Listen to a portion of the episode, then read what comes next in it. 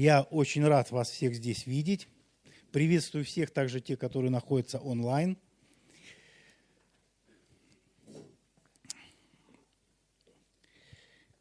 И едя вот а, да, можно собрать пожертвования, пока я тут это,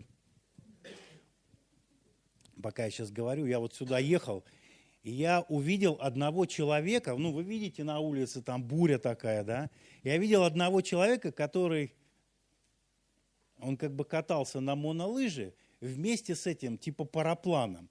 И вот он у меня на глазах, ветер его, видимо, порыв ветра, подымает метров на 10, и он падает, короче. Ну, знаете, вот у меня сразу возник такой вопрос, да, а для чего люди испытывают судьбу?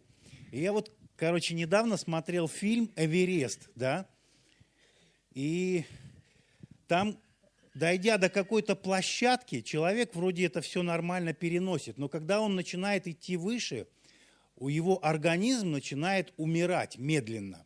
И вот был там инструктор, и он спраш, спросил людей такую вещь. Вот вы идете на эту гору, а для чего вы туда идете? Вы знаете, что ваш организм будет медленно умирать, и если вы не успеете вовремя спуститься, то вы останетесь там. И одна женщина такой вот интересный ответ сказала. Я, говорит, покорила шесть вершин, типа, а это седьмая, и я должна туда прийти. Ну, как бы его этот вопрос вообще не зацепил, ответ не зацепил, да. И знаете, один человек сказал, у меня, говорит, есть дети.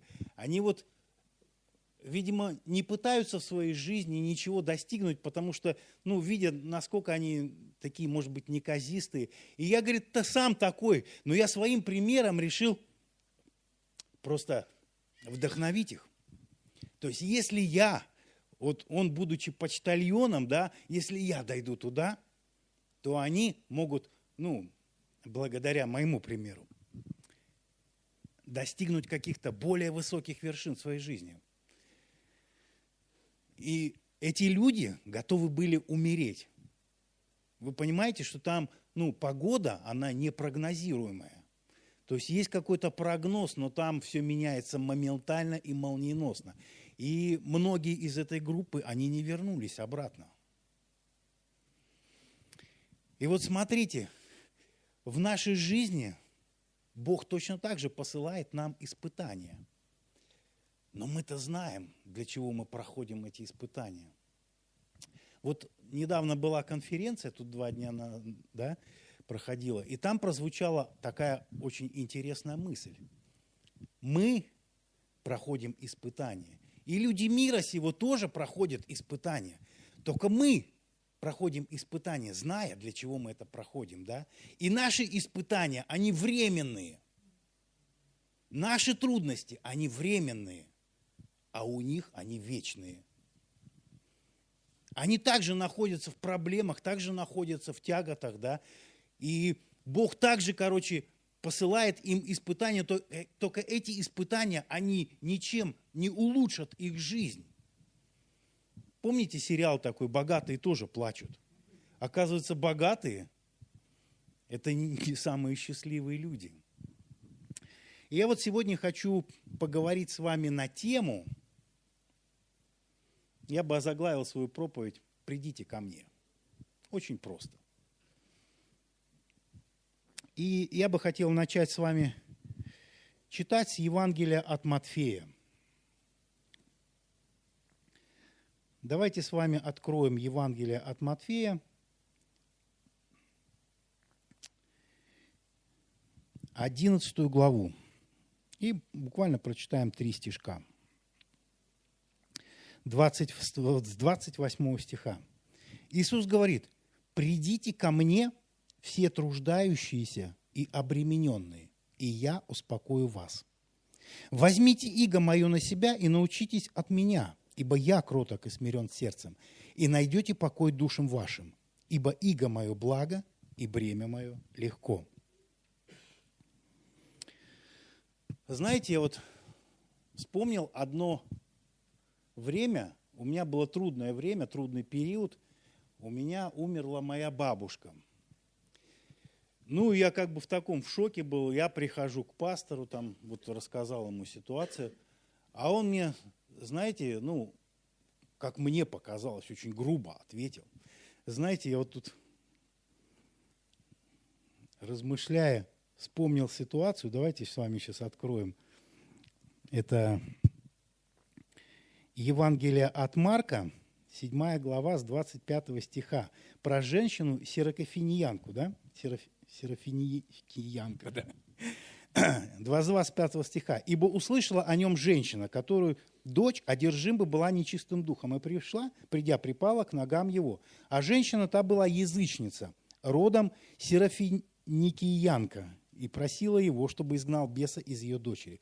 Но Иисус сказал ей, дай мне прежде, насы... дай прежде насытиться детям, ибо нехорошо взять хлеб у детей и бросить псам. Она же сказала ему в ответ, так, Господи, ну и псы под столом едят крохи у детей.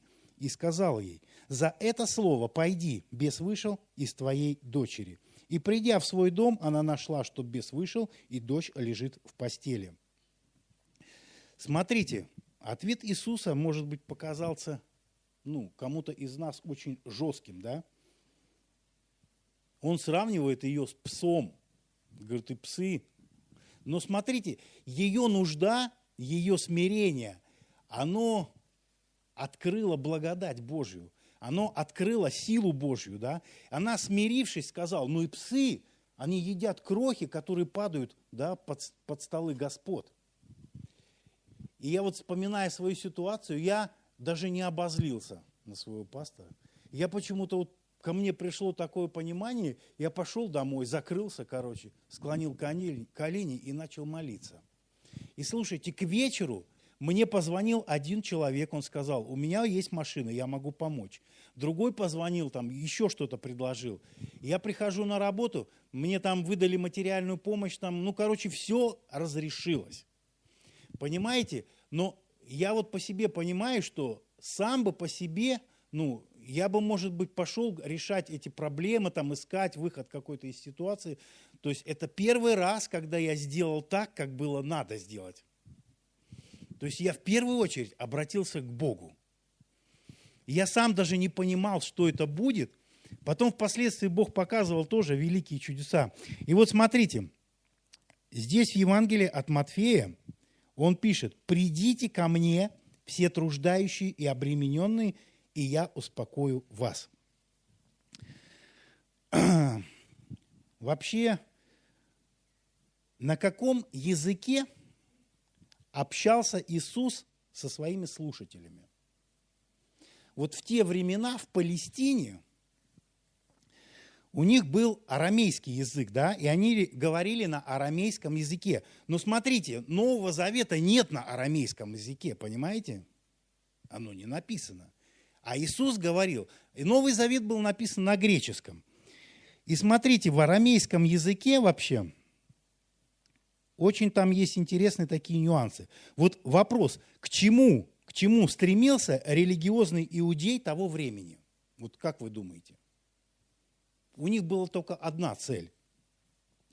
Практически каждый хотел быть угодным Богу, стремясь в точности исполнять заповеди Божьи, да? заповеди закона. Потому что у них вообще исполнение закона считалось очень трудным делом. То есть это считалось как работа, да, очень трудное занятие. Они даже там говорили, вот трудиться, исполняя закон, или нести бремя закона, там, или еще быть обремененным законом. И вот Христос говорит, придите ко мне, все труждающие и обремененные. Вообще в оригинале написано не придите, то есть это, ну, как бы глагол такой, да? В, оригинале написано абсолютно другое слово.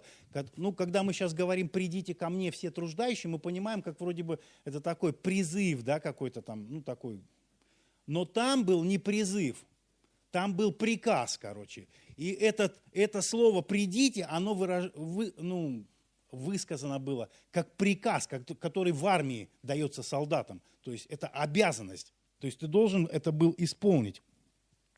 И вот этим глаголом, да, который там описывается, Иисус призывал своих первых учеников. И получается, что трудящиеся и обремененные вообще – это люди, которые ищут спасения путем исполнения заповедей закона.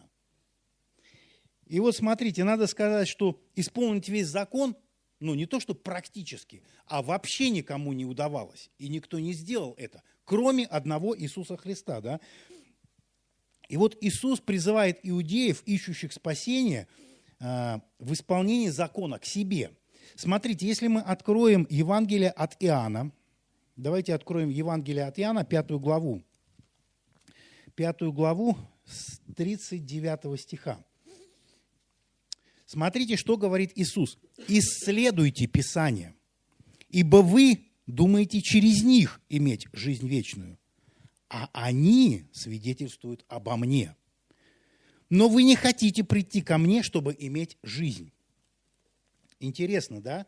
Смотрите, говорит, исследуйте Писание, потому что эти Писания, они как раз свидетельствуют обо мне, что я есть путь, истина и жизнь. Но, говорит, вы не хотите прийти ко мне.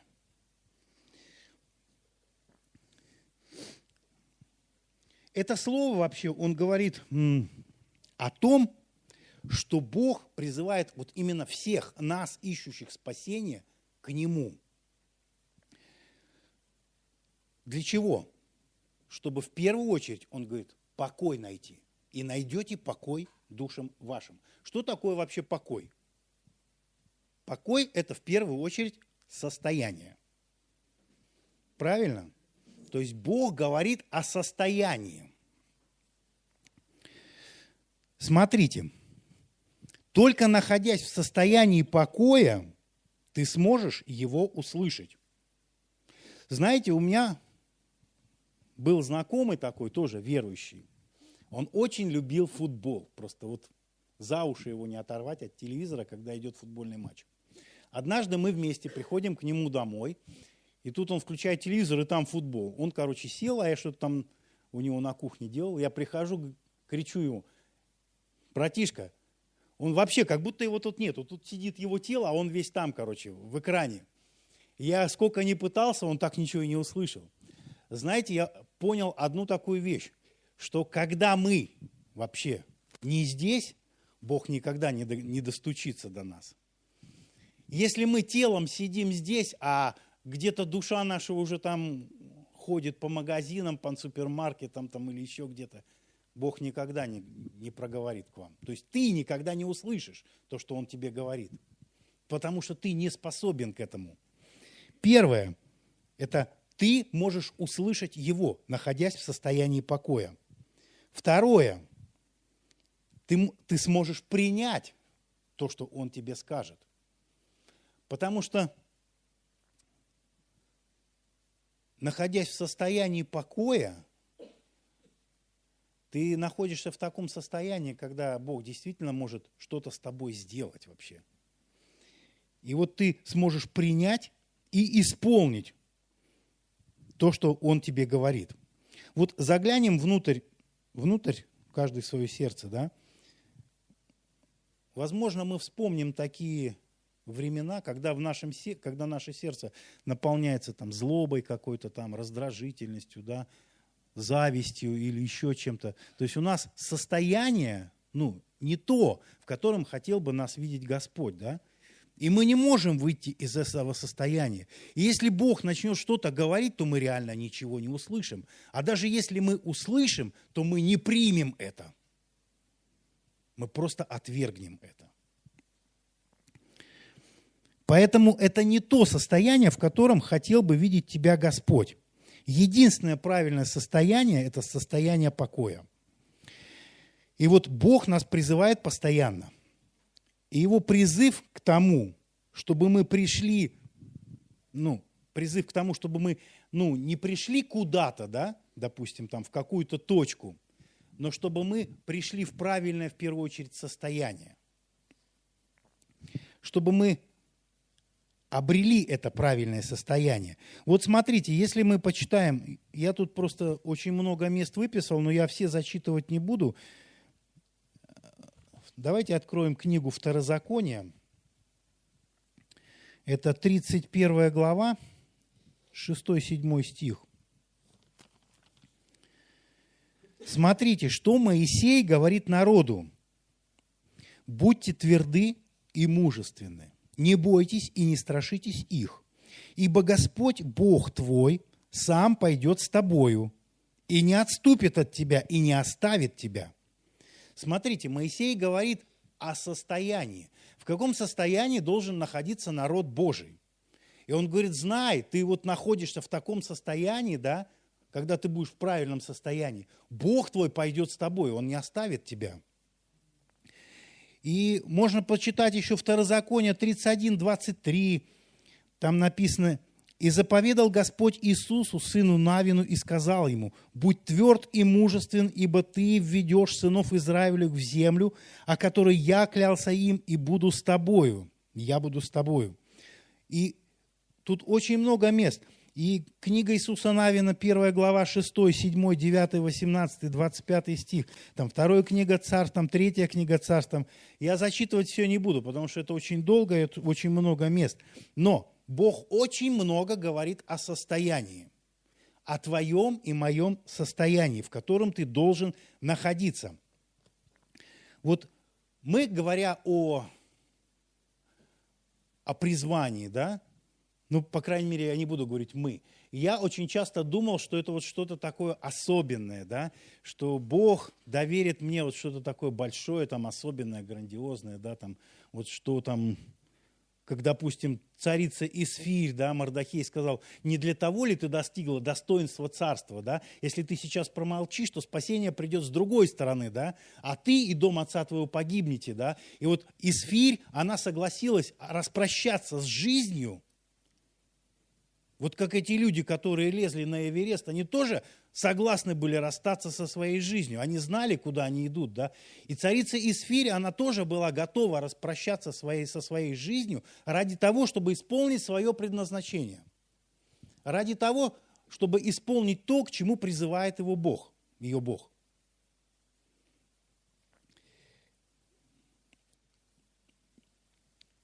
У нее было правильное состояние. И Бог в первую очередь тебя и меня призывает к себе. Он говорит, придите ко мне. Неважно, на каком уровне ты находишься, сколько лет ты посещаешь церковь, в каком ты служении находишься, пастор ты или дьякон там, или кто, или просто прихожанин. Бог говорит, приди ко мне. Потому что все начинается оттуда. Там начало всему. Бог хочет переводить нас от веры в веру, от силы в силу, от славы в славу, да? И каждый раз ты понимаешь, что тебе нужен Бог. И без Него ты никогда не сможешь войти в свое призвание. Знаете, я вот вспомнил, я раньше работал на заводе Ленинцы, проходил практику, которая на площади Александра Невского. И мы там собирали платы от этого приемника Ленинград и магнитофон Арго такой был, там два высших класса. Там. И вот ты сидишь на конвейере и тупо втыкаешь детальки. Там тебе показали, как это делать, и ты втыкаешь.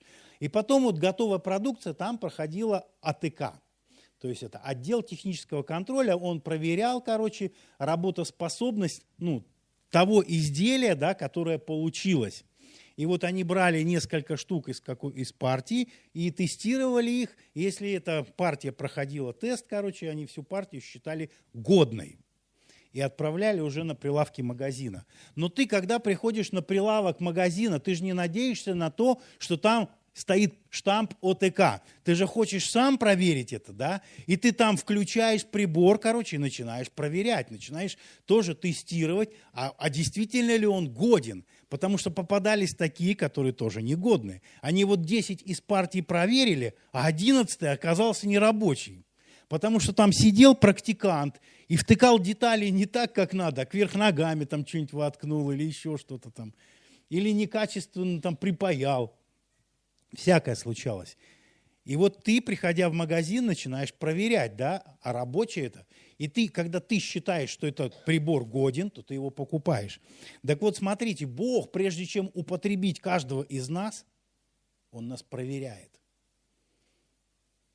Годен ты или нет?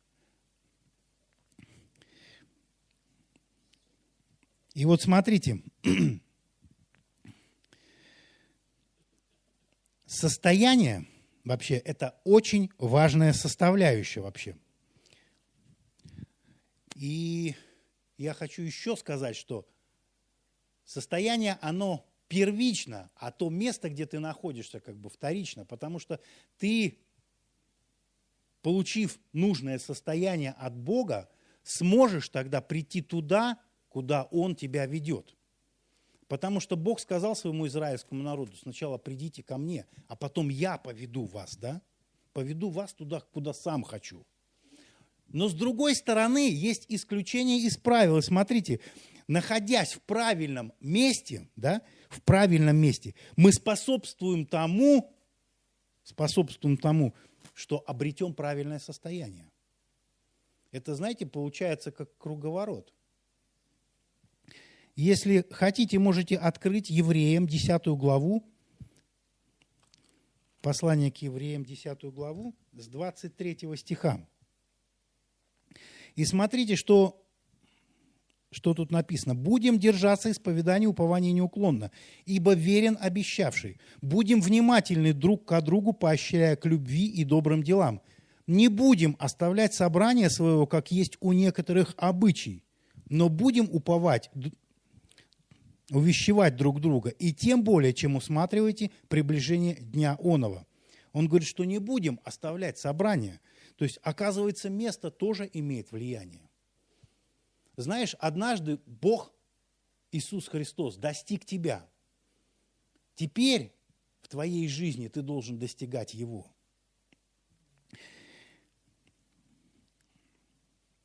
Вот кто из вас любит пить из грязной кружки – Никто не пьет. А я вот тут сидел, короче, на кухне. Приходит Ева. Она не помыла кружку.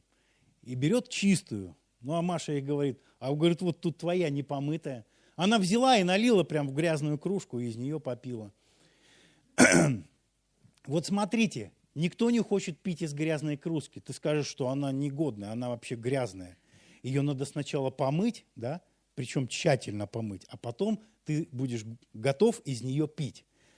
Знаете, Бог, Он тоже ну, чем-то похож, потому что Он никогда не будет использовать сосуд, который не годен к употреблению. И прежде чем ты будешь годен, тебе нужно пройти процесс. Знаете, есть процесс освящения, очищения. Это процесс, он может быть длиною в жизнь. И вот так и Бог хочет, чтобы мы были пригодны Ему на то служение, которое Он приготовил нам.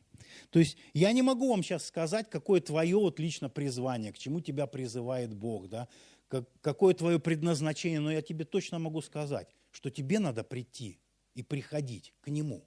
И тогда ты будешь точно знать, что тебе делать дальше. Вот смотрите, и причем сам Иисус, готовя нас, Он готов вместе с нами пройти абсолютно все испытания. Помните, как-то говорил о испытаниях и искушениях, да? Это как бы одно и то же.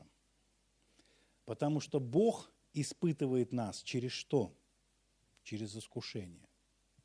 Искушение приходит от дьявола, да? да через твою плоть приходит искушение. И вот Бог он хочет открыться тебе. Смотрите, в нашей жизни очень часто бывают всякие трудные времена, и эти трудные времена как раз сближают нас, дают возможность нам вообще лучше познать Бога, вообще Его сущность. Вообще время испытаний влияет на наши, ну, выявляет, выявляет наши слабые места. То есть в испытаниях мы можем, короче, увидеть самих себя, какие мы есть узнать, вот в чем наша слабость. Но знаете, зная наши слабости, мы также в испытаниях можем видеть через эти слабости проявление силы Божьей. Потому что мы чувствуем свою беспомощность, что мы ничего не можем, короче, мы в этом слабы. И в этом проявляется Бог. И Бог хочет, Он встретиться с нами и говорить каждый с каждым индивидуально. Вот смотрите, книга «Исход», она показывает нам, как Бог вообще через Моисея своей крепкой рукой вывел израильский народ из Египта. И я тут увидел интересную вещь. Оказывается, слово «пустыня» и слово «говорить» пишется одинаково. Вот одни и те же буквы. Вы знаете, в еврейском языке гласных нету, там одни согласные. И вот слово «пустыня» и слово «говорить» абсолютно одинаково пишется. И если ты увидишь просто это слово, то ты не поймешь, о чем вообще речь, пока ты не увидишь это слово в контексте. Тогда ты поймешь, о чем говорится. Вообще вот пустыня, оно как произносится как мидбар, а говорить медабер. Дабер – это слово. И вот смотрите, мы очень часто видим, как Бог выводит народ свой в пустыню. Для чего? Он даже не просто выводит его в пустыню, а пытается провести через пустыню для того, чтобы говорить. Говорить в пустыне тебе. Знаете, пустыня – это такое место, где нет ничего. Ни растительности нет там, полезных ископаемых нет. Один голый песок. И ничего там нету. И палящее солнце. И никого рядом нету. Растительности нет, укрыться тебе негде. То есть ты находишься в такой ситуации, когда ты и Бог. И если не произойдет чудо, то ты там просто умрешь. И вот смотрите, Бог вывел свой народ из Египта, но не просто в пустыню, Он сам ведет их. Ведет их к той цели, куда Он хочет их привести – он вывел их для того, чтобы очистить там, осветить, проговорить им, чтобы это слово, оно жило в их сердцах. Но этот народ, он был настолько необузданный, что они не стремились вообще к этому. Их сердца так и остались там. Они вроде телами находились в пустыне, а сердце их было в Египте. Как мы иногда сидим на служении, да, а сердце наше уже в магазине – и вот смотрите, Бог хотел, чтобы они вошли в покой Его. Если мы прочитаем послание Иакова, первую главу, давайте откроем послание Иакова.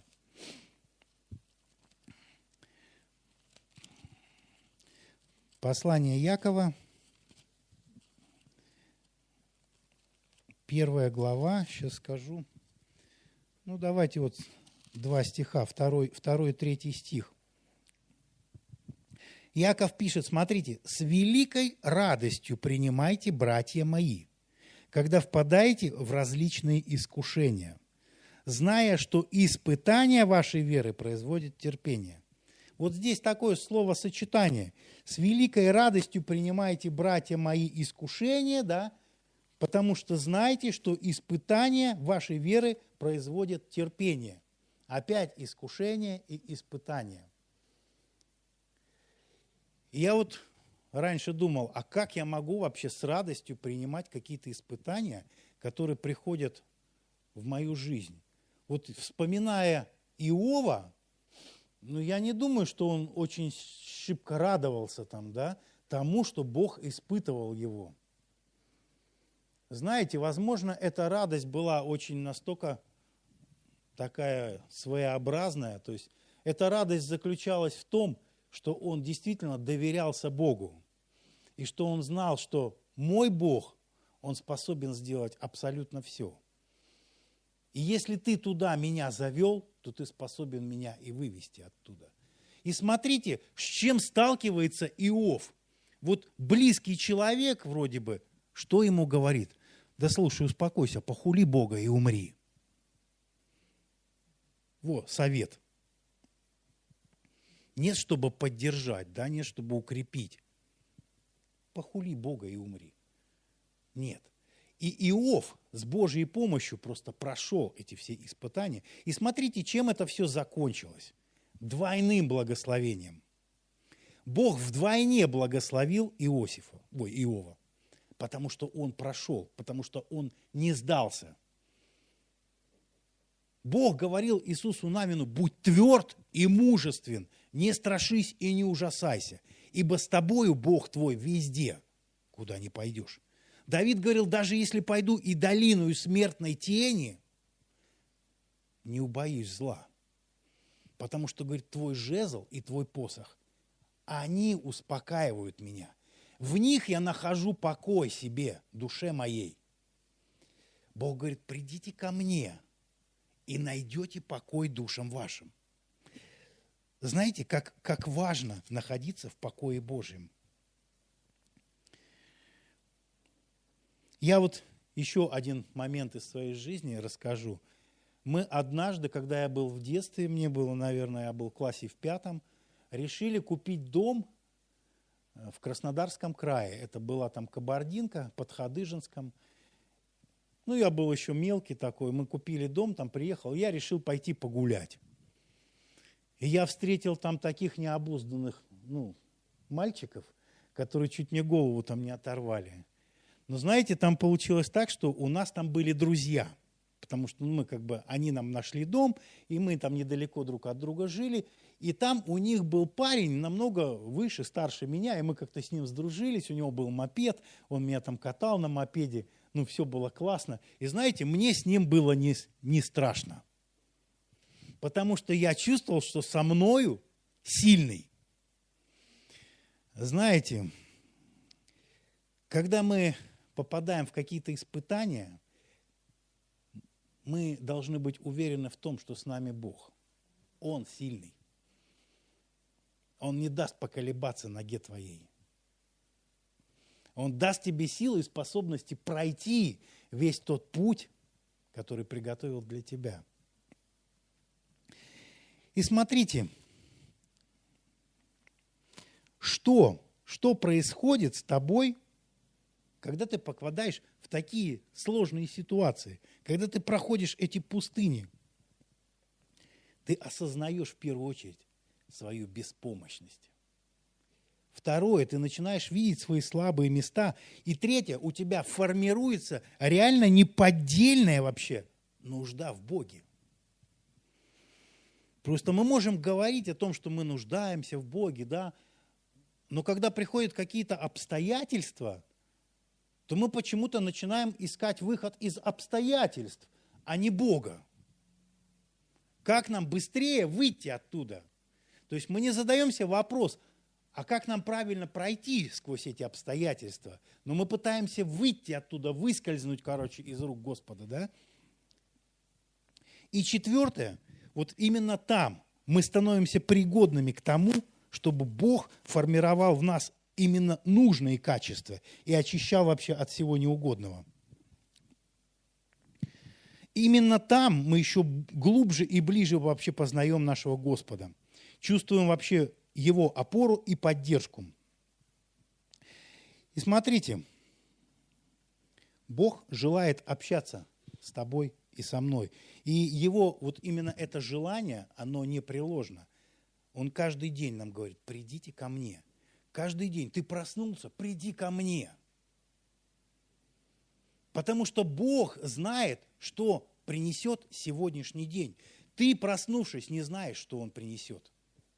И тем более завтрашний, послезавтрашний. Мы как-то живем так беспечно, да? Мы думаем, что завтра будет то, что с нами было позавчера. То есть ничего там особенного не произойдет. Но смотрите, что последние события очень нас настораживают, да? Мы когда-то жили и ни о чем не тужили, но сейчас нас это все всколыхнуло, понимаете? И мы понимаем, что не всегда так будет. Поэтому Бог хочет говорить нам. Цель не только вообще радоваться и ликовать вообще в присутствии Бога. Знаете, Бог вывел израильский народ из Египта, но Египет так и не вышел из сердец израильских. Но смотрите, сейчас у нас, у нас есть тайная комната. Бог говорит, что придите в тайную комнату – Тайная комната, это, знаете, подобно уединенным местам, там, в которые удалялся Иисус Христос. Он уходил в эти уединенные места, уединялся, где нет никого, где только Он и Отец. И Отец его подкреплял его. Отец его давал ему слово. И смотрите, Бог через тайную комнату хочет говорить и каждому из нас. Но в чем проблема? Проблема в том, что иногда мы, когда заходим туда, мы радуемся, ликуем, но когда мы выходим, Мы как первосвященник оставляем Бога там, в тайной комнате.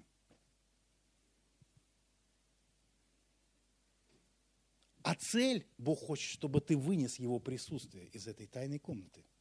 Чтобы ты не просто вошел туда, но вынес Его присутствие, потому что людям нужен Бог. И, я понял, что вообще ну, своими силами мы это абсолютно никогда не реализуем. И еще хочу вам сказать, что Бог никогда не устает звать тебя. Его сердце всегда открыто для каждого из нас. Может быть, мы думаем, что это какой-то жестокий Бог. Издал такие законы, которые вообще никогда никому не исполнить. Но Бог говорит, что эти законы – это как раз детоводитель ко мне. Познавая и изучая эти законы, ты поймешь, что сам ты не сможешь исполнить эти законы. И мы сейчас, может быть, считаем, что да, мы, ну, Иудеи пытались исполнить закон, но мы-то не такие. Знаете, мы можем служение превратить в обрядное посещение. Чтение Библии и молитвы мы можем тоже делать как обряд и считать как это как должное, что мы должны там полчаса почитать, полчаса помолиться. Но Бог говорит, я не этого хочу от тебя.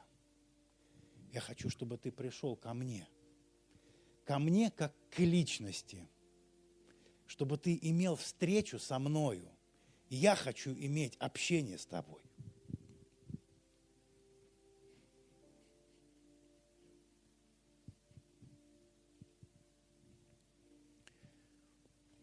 Бог сегодня говорит тебе и ко мне, приди. Приди ко мне, возлюбленный сын. Я хочу встретиться с тобой. Я хочу иметь общение с тобой. Я хочу говорить в твое сердце. Чтобы твое сердце, оно изменилось.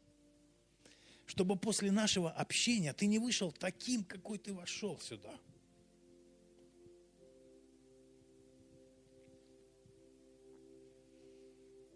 Бог хочет менять тебя и меня. Бог жаждет общения. Жаждем ли этого мы? Хотим ли мы войти в это состояние, в состояние Его покоя? Чтобы, наконец, слышать то, что Он говорит нам. Чтобы Его слова для нас стали действительно смыслом всей жизни –